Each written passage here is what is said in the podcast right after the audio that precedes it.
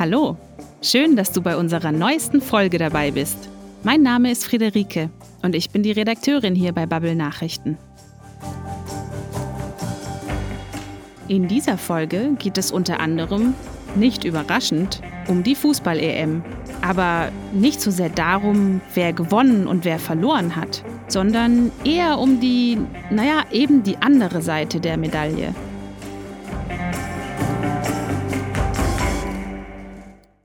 Du hörst gleich drei Berichte von Reuters, natürlich auf Englisch. Vor jedem Bericht erkläre ich jeweils kurz auf Deutsch, worum es geht. Am besten sorgst du zuerst dafür, dass du nicht von Hintergrundgeräuschen gestört wirst. Und außerdem, vielleicht weißt du es schon aus vorherigen Folgen, ist es eine gute Idee, alles zweimal anzuhören. Lass dich jetzt beim ersten Mal nur entspannt berieseln, ohne darauf zu achten, was gesagt wird. Bist du bereit? Los geht's!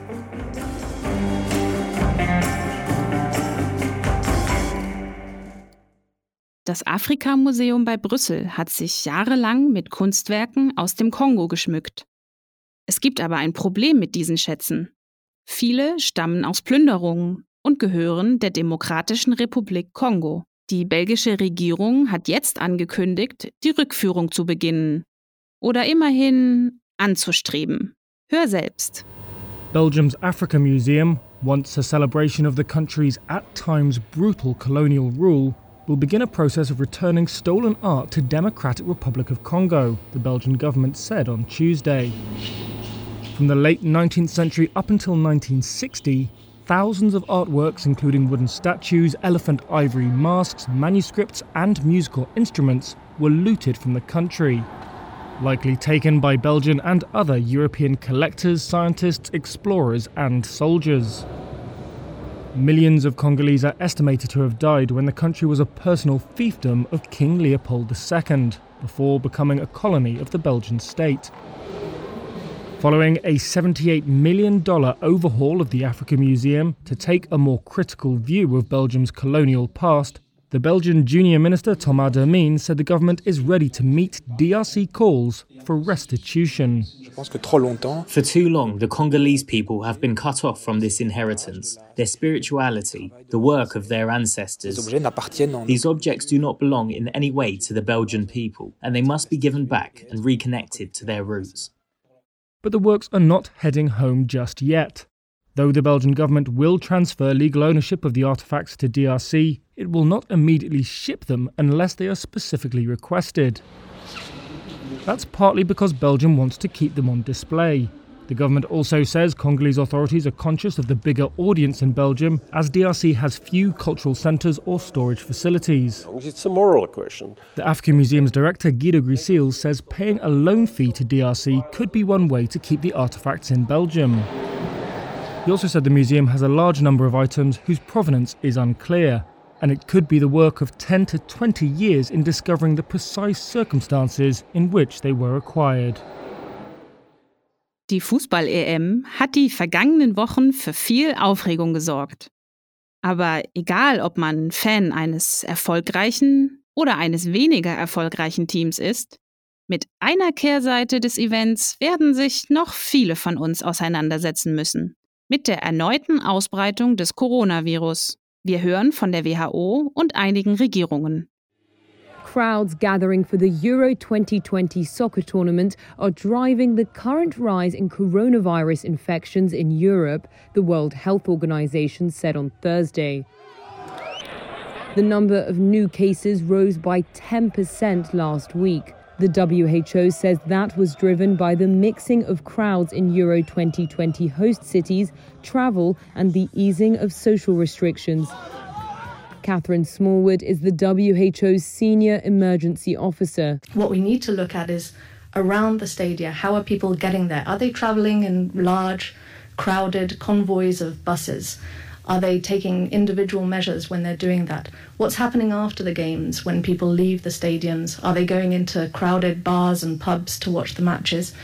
And we've said that should these things, this mixing happen, there will be cases.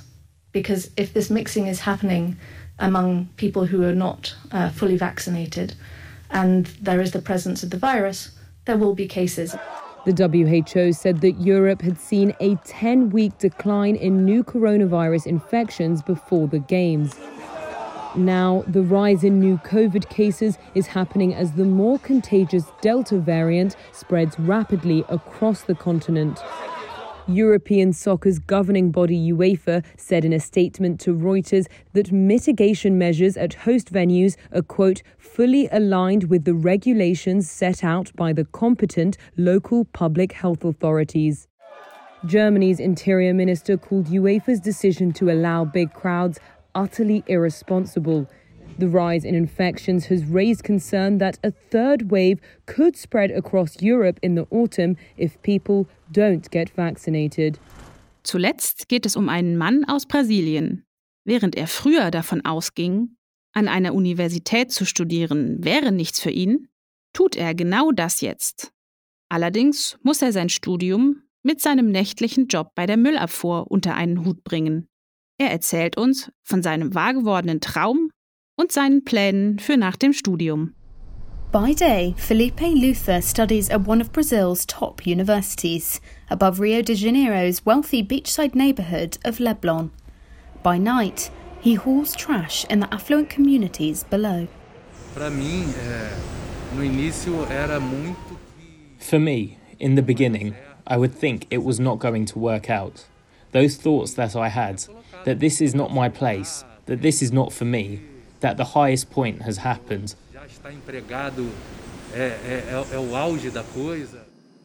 Luther received a full scholarship in 2017 to study social sciences at the Pontifical Catholic University of Rio.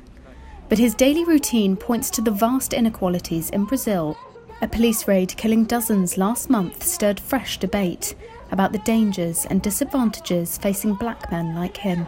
Almost 9,000 people have been killed by police in Brazil over the last decade. More than three quarters were black men, according to Human Rights Watch. After having lost so many colleagues and running away from crime and everything, you know, being out, not being a prisoner, you know, not being an incarcerated black body, a dead black body, or trafficking, or doing something bad, for me to be studying is something that, in the beginning, I could not imagine going back to study in this university.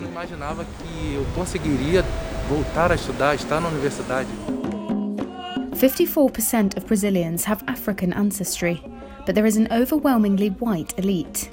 In 2000, the national census found white Brazilians were five times more likely to have attended university than their black, mixed race, and indigenous peers. Educational inequalities have only grown during the pandemic, with remote schooling relying on resources at home. Luther reads at night by candlelight in his student residence, which has been without power for months. He charges his phone and laptop at work and uses them to study until his street sweeping shift from 9pm to 5am. Once he graduates, Luther wants to teach college prep courses in low income communities opening the door for the next generation of aspiring students. Das war's für diese Woche. Hör dir die Folge jetzt ein zweites Mal an und versuch diesmal auf den Inhalt zu achten. Worum geht es allgemein? Was ist die Hauptaussage? Aber lass dich nicht davon irritieren, wenn du einzelne Wörter nicht kennst. Du kannst mal in die Shownotes gucken. Da haben wir etwas Vokabular aufgelistet. Danke fürs Zuhören. Wenn du willst, hören wir uns nächste Woche wieder. Bis dann!